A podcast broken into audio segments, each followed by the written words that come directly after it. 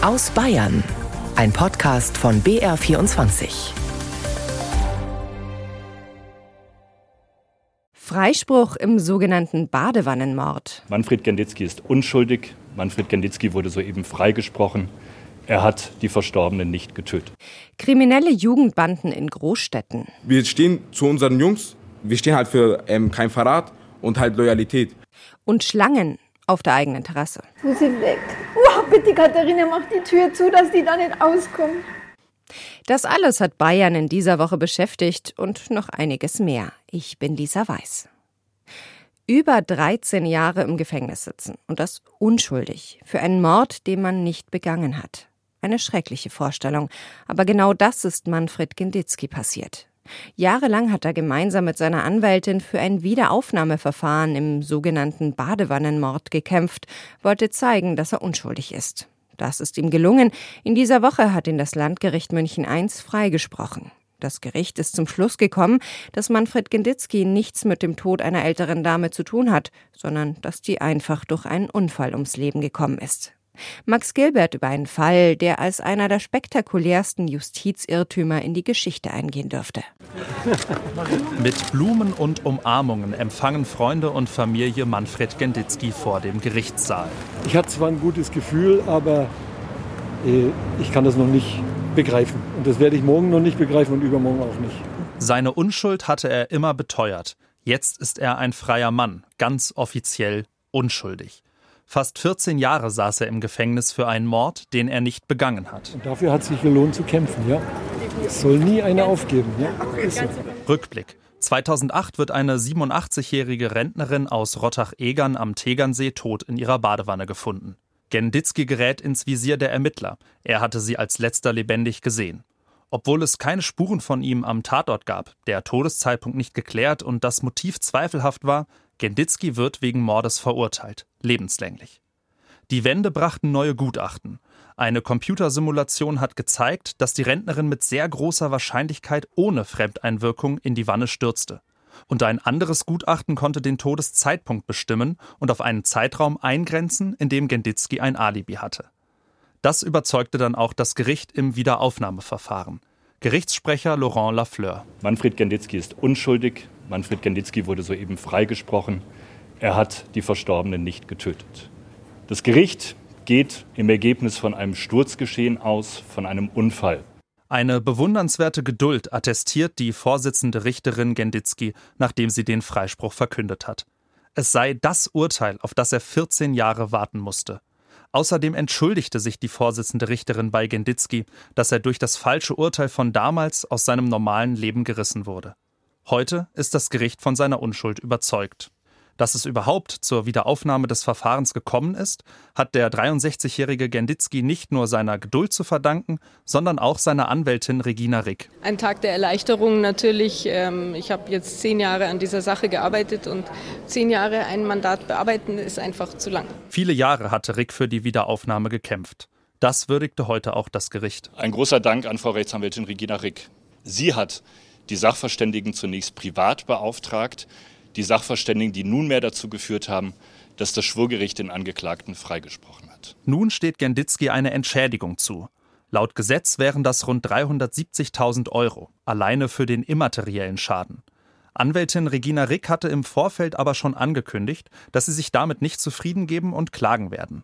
An das, was jetzt kommt, daran will Manfred Genditzki aber noch nicht denken. Feiern habe ich keinen Grund. Nach 14 Jahren, die weg sind, habe ich keinen Grund mehr zu feiern. Echt nicht ich mache das Beste draus. Wir werden jeden Tag genießen und deswegen werde ich Ihnen auch nicht sagen, was ich morgen mache oder übermorgen.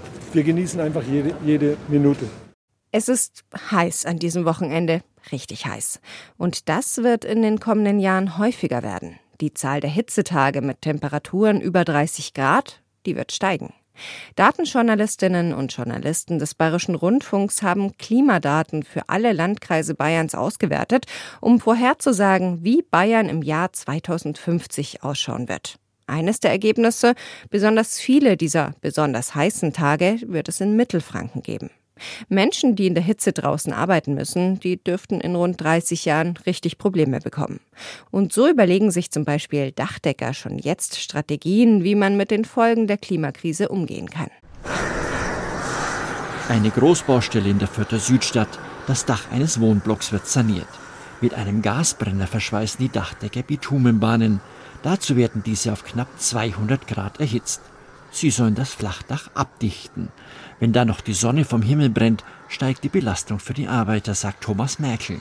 Seit 40 Jahren ist er Dachdecker. Im Frühjahr sind 15 Grad warm, irgendwann sind 20 Grad warm. So gewöhnt man sich über das Jahr dran und so gewöhnt man sich auch wieder, dass es weniger heiß wird. Aber wenn es mal so über 30 geht, macht es keinen Spaß mehr. Bis zum Jahr 2050 wird sich die Anzahl der Tage mit Temperaturen über 30 Grad im Großraum Nürnberg-Fürth verdoppeln oder sogar verdreifachen, je nachdem, welches Klimaszenario man in der BR-Analyse der bayerischen Wetterdaten heranzieht. Für die Dachdecker bedeutet das, sie müssen sich auf noch mehr Hitzetage einstellen, sagt Nürnbergs Innungsobermeister Harald Grüner. Das heißt, mehr Pausen, viel trinken und Sonnencreme mit Lichtschutzfaktor 50. Das Arbeiten wird halt um einiges anstrengender. Wir müssen halt in Zukunft ein bisschen mehr drauf schauen, dass wir für unsere Mitarbeiter einfach noch mehr für die Gesundheit vorsorgen. Das ist wichtig, denn andauernde Hitze schädigt den Körper, sagt Dr. Veit Wambach. Der Nürnberger Mediziner ist Landesvorsitzender des Virchow-Bundes und beschäftigt sich mit Klimawandel und Gesundheit. Hitze kann zu Kreislaufstörungen führen, zu Krämpfen und Erschöpfung. Die UV-Strahlung kann natürlich primär mal einen Sonnenbrand auslösen, das kennen wir alle, Rötung, Blasenbildung oder auch irreversible Schädigung. Später dann auftreten zum Beispiel auch von Hautkrebs. Und wenn die Strahlung direkt auf den Kopf auftritt, dass das Gehirn allmählich geschädigt wird, jemand unruhig wird, bewusstlos wird oder eventuell durch den Sonnenstich dann auch versterben kann. Deshalb sind für die Arbeiter auf dem Dach regelmäßige Pausen wichtig. Dachdecker können bei hohen Temperaturen bezahlte Freistunden bekommen, sagt Innungsobermeister Grüner. Für witterungsbedingte Ausfälle nennen wir das. Da haben wir so eine Leistung über unsere Sozialkassen. Da haben wir so einen Stundenpool, wo wir darauf zugreifen können. Und da können wir auch mal ein bisschen eher aufhören, wo halt dann die Mitarbeiter hinterher ein Kurzarbeitergeld dann wieder bekommen. Vielleicht wären auch angepasste Arbeitszeiten eine Lösung. Früher anfangen und in der heißen Mittagszeit pausieren, sagt einer der Dachdecker. Doch dazu müssten zuerst einmal die Arbeitsabläufe auf den Baustellen als Folge des Klimawandels geändert werden. Ein Bericht von Michael Reiner. Wenn Sie sehen wollen, wie sich Ihre Region, Ihr Landkreis in den nächsten knapp 30 Jahren verändert, wie trocken oder wie heiß es wird, wann es mehr oder auch mal weniger regnet, dann schauen Sie nach auf br24.de slash Klima 2050. Die Klimakrise, die führt zu mehr Hitze und auch zu längeren Trockenphasen. In den vergangenen Jahren, da sind die Pegel von Flüssen und Bächen im Sommer oft dramatisch gesunken. Dadurch ist auch hier bei uns vielen bewusst geworden, Wasser ist ein kostbares Gut. Wir brauchen Wasser nicht nur zum Trinken, sondern wir brauchen es auch in der Landwirtschaft, für die Stromerzeugung oder für die Fischzucht. Nur, wenn das Wasser knapp werden sollte, wer bekommt dann wie viel davon? In Mindelheim im Unterallgäu mit seinen vielen kleinen Bächen, da gibt es schon Diskussionen darüber, wie Wasser gerecht aufgeteilt werden kann. Florian Regensburger berichtet. Pius Kirner bewirtschaftet mehrere Karpfenteiche bei Mindelheim. Doch das Wasser wird immer weniger, sagt er. Derzeit fehle mehr als ein halber Meter. Fische macht man mit Wasser. Und wenn kein Wasser da ist, haben auch die Fische weniger Nahrung. Sie wachsen schlechter und das kann also bis zum Tod von den Fischen führen. Das ist also nicht bloß äh, ökonomischer Schaden, sondern das ist also ökologisch auch eine Katastrophe. Auch Thomas Lechner vom Fischereiverband ist besorgt. Die Bachforelle als anspruchsvolle Fischart braucht kühle, sauerstoffreiche Gewässer. Mit Gewässererwärmung, mit langanhaltenden Trocken- und Hitzephasen haben wir jetzt ein massives Problem mit der Wasserknappheit, Wassermangel. Wenn das so weitergeht, wird es für die Fischart eng irgendwann. Doch nicht nur der Klimawandel mit Wassertemperaturen teils über 20 Grad sei für seinen Betrieb ein Problem, sagt Pius Kirner. Das Wasser der Westernach wird an einer kleinen Wehranlage geteilt. Die Hälfte fließt in Kirners Teiche, die andere Hälfte in die Mindel, wo es mehrere kleine Wasserkraftwerke antreibt. Doch mit den seit Jahren sinkenden Wasserständen funktioniere die Teilung nicht mehr, sagt Kirner. Das Wasser fließt natürlich oberflächlich mit der gleichen Geschwindigkeit wie da drüben. Aber wir haben hier unterschiedliche Wassertiefen. Und wenn wir jetzt richtig niedrig Wasser kriegen, dann kommt hier wirklich viel zu wenig Wasser in meine Teiche. Das Landratsamt überwacht, dass das Wasser der Westernach gerecht aufgeteilt wird.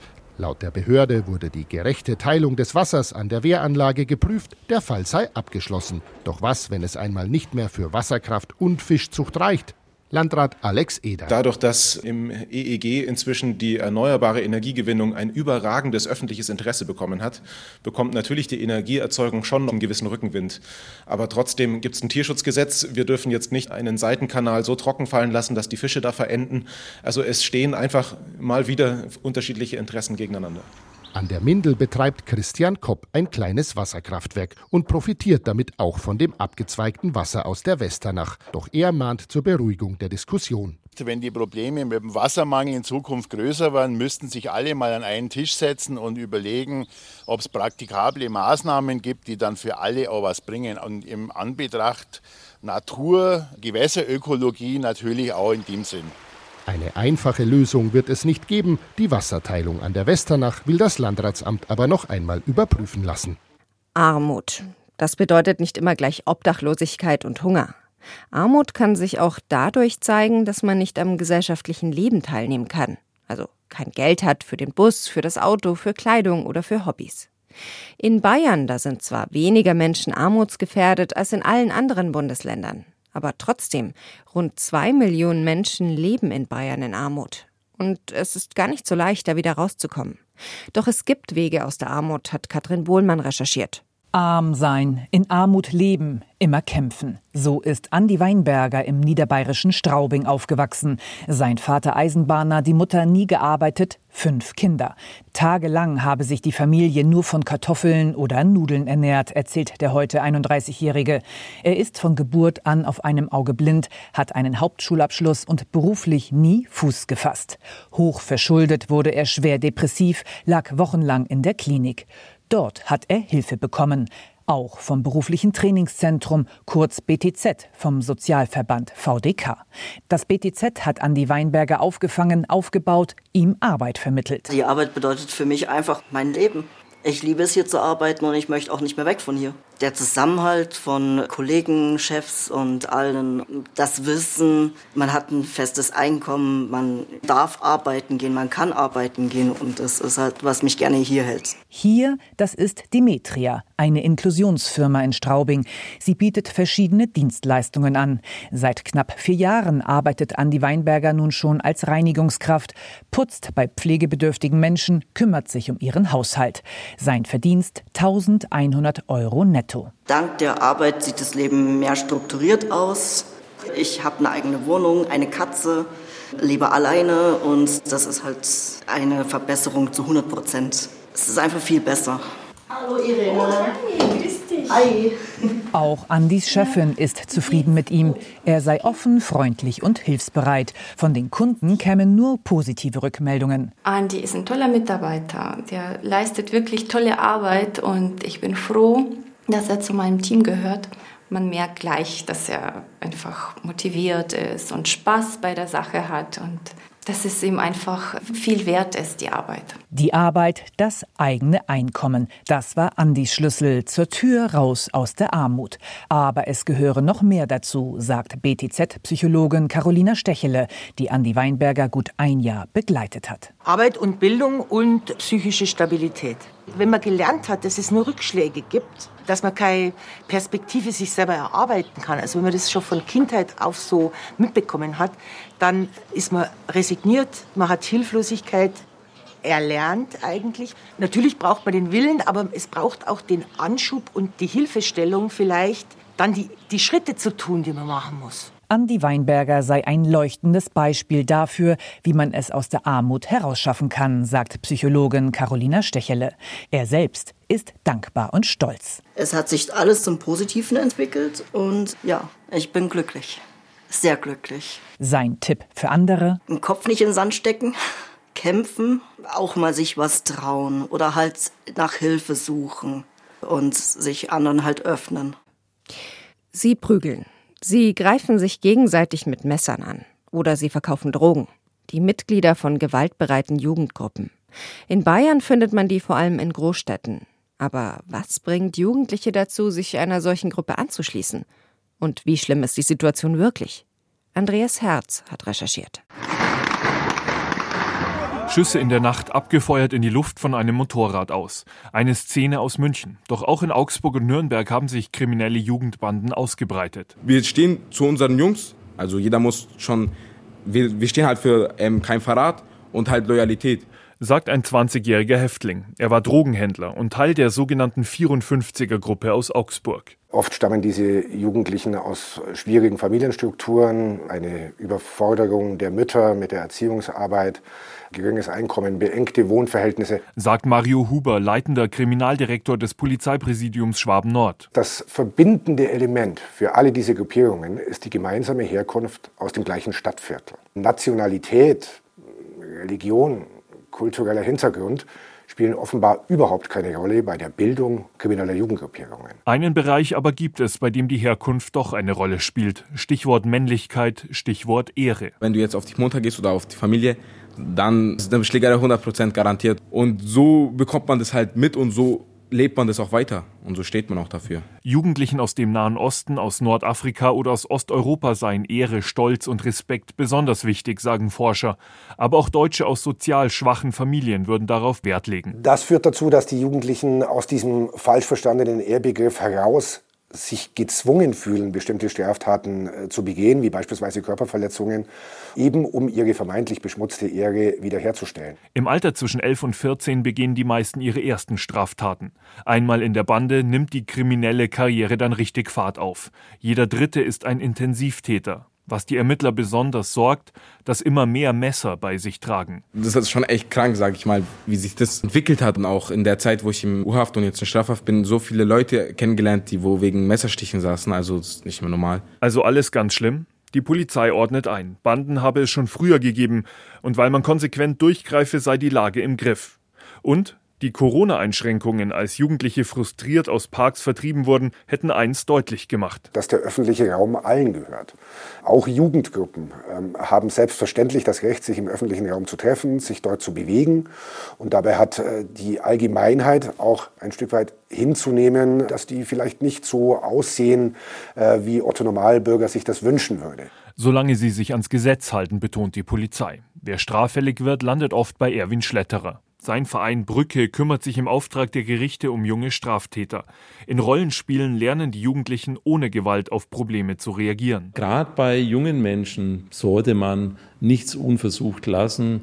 Auch Haft kostet ja, kostet dem Steuerzahler mehr. Und äh, das Schlimme ist ja, wer sich mal als Straftäter selbst etikettiert, der verhält sich dann irgendwann auch so und nicht ohne Grund sind die Rückfallraten ja dann auch so hoch.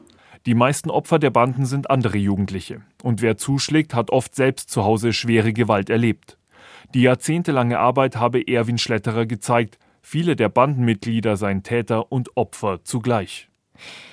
In dieser Woche, da war es im Bayerischen Rundfunk voller als sonst. Lauter neue Gesichter in den Redaktionsräumen überall in Bayern. Der Grund dafür, die Aktion Mitmischen. Rund 200 Interessierte aus ganz Bayern, die haben sich nicht nur angeschaut, wie der Bayerische Rundfunk arbeitet, sondern die haben oft auch wirklich unterstützt. Mitgemischt eben. Zum Beispiel bei unseren Korrespondenten Philipp Kunschner und Max Gilbert. Landshut pünktlich um 8.10 Uhr starten die beiden Mitmischer Katharina Breyer und Franz Reiter ihren Tag mit dem Bayerischen Rundfunk in Niederbayern. Dann nämlich findet die erste Redaktionskonferenz statt. Die großen Themen des heutigen Tages, wichtige Termine, Beiträge, die fertig werden müssen. Mitmischerin Katharina Breyer erstmals mittendrin. Es war auch total interessant, weil irgendwie andauernd neue Themen aufkamen. Eigentlich will ich mir einfach nur anschauen, wie es ist, eben weil sich das, finde ich, schwer ist vorzustellen, wie so die Medienbranche ist, wenn man nie reingeguckt hat. In Landshut dreht sich an diesen Tagen alles um die Aufführung der Landshuter Hochzeit, die vergangenes Wochenende begonnen hat. Schon da wurde viel Bildmaterial gedreht. Das wird geschnitten, zusammen mit den Mitmischern Katharina und Franz. Hier in München ging es für die Mitmischer Heike Wolter und Klaus Ritzi an den Stachus. In der Münchner Fußgängerzone haben sie selbst ein Mikro in die Hand genommen und Passanten befragt. Das Thema Hitze und was sie mit dem Menschen macht. Nach gut einer Stunde waren jede Menge Töne im Kasten. Die Umfrage war toll. Äh, die Leute waren gesprächiger, als man so äh, meinte und offen. Und es hat einfach Spaß gemacht, da so verschiedenen Perspektiven zu begegnen. Danach ging es schnell wieder ins Funkhaus, um am Schnittplatz die einzelnen Töne zu einer Umfrage zusammenzuschneiden. Und es wird auch sehr konzentriert gearbeitet. Also jetzt gerade, wo wir das gezeigt bekommen haben, wie die Interviews zusammengebastelt werden, das ist total spannend. Und ja, das war einfach alles sehr im positiven Sinn spannend. Direkt im Anschluss ging es für die Mitmischer dann zur Live-Mittagssendung. Im Sommer im eigenen Garten, draußen grillen, ein Buch in der Liege lesen. Für viele ist das der absolute Traum. Aber so ein Garten, der gehört einem ja nie allein. In der Natur, da gibt's Vögel genauso wie die Regenwürmer im Boden, klar. Aber was ist, wenn Sie plötzlich Tiere im Garten haben, vor denen Sie so richtig Angst haben? Schlangen zum Beispiel. Genau dieses Problem hat eine Familie aus Passau. Aber was kann man dann tun gegen so eine Angst? Katharina Heringer war vor Ort bei einer Art Konfrontationstherapie. Wenn Elke Wendel eine Schlange sieht, dann klingt das so. Tu sie weg. Wow, bitte Katharina, mach die Tür zu, dass die da nicht auskommt. Sie versteckt sich in ihrer Küche, während sich die Esculap-Natter auf der Terrasse um die Arme von Reptilienexperten aus Passau wickelt. Die beiden Profis vom Landesbund für Vogelschutz wollen Elke Wendel heute eigentlich die Angst nehmen. Doch Versuch 1 ist schon mal gescheitert. Die beiden packen die Schlange wieder weg. Kommt schon, die kommt schon, die kommt schon, die kommt schon. So und so. Und jetzt haben wir es. Erst als die Schlange in der Box ist, kommt Elke Wendel wieder aus dem Haus. Für mich ist es einfach schon ein Problem, weil ich Panik habe vor den Tieren. Schade, weil ich mich so gern in meinem Garten aufhalte, auf meiner Terrasse aufhalte und das jetzt einfach nicht mehr mache. Elke Wendel zeigt Expertin Gudrun Dentler Fotos von Ringel- und Schlingnattern, die unter den Himbeeren liegen und zwischen den Holzdielen der Terrasse herausschauen. Es lädt sich schon ein bisschen ein, hier drunter zu sein. Da haben sie Schatten und trotzdem ist es warm. Irgendwo steht hier Chill Lounge. Ich kann es nicht anders sagen. Hätte ich auch gern. Auch wenn sie ungefährlich sind, Wendel würde die Tiere am liebsten umsiedeln. Doch Dentler zeigt auf den angrenzenden Neuburger Wald. Das ist der direkte Autobahn runter in den Lebensraum. Und da ist ja da unten dann noch der Weiher. Wo soll ich sie hinbringen? Die nächsten kommen nach hier. Hier ist einfach die Verbindung runter. Umsiedeln würde vermutlich auch die Naturschutzbehörde verbieten. Ringel und Schlingnatter sind nämlich geschützte Tiere. Elke Wendel muss mit ihnen auskommen. Was sie aber machen kann, die Holzdielen wegreißen und neue so verlegen, dass es keine Zwischenräume mehr gibt oder eine Terrasse aus Stein bauen. Auf der wäre es Schlangen zu heiß. Das beruhigt mich jetzt schon mal, dass ich vielleicht die Terrasse anders mache und Fliesen drauf oder so, dass die dann immer hinkommt. Nach einer Stunde wagt Gudrun Dendler Versuch Nummer zwei. Ihr Kollege Klaus Jakobs packt nochmal die mitgebrachte Esculap-Natter aus. Elke Wendel schaut aus einer Entfernung von etwa fünf Metern zu. So, jetzt kommen wir her. Und wieder rein. Das sind sehr friedliche Tiere und haben mehr Angst vor Menschen, ja, wie wir von ihnen eigentlich haben sollten. Näher möchte Elke Wendel der Schlange nicht kommen.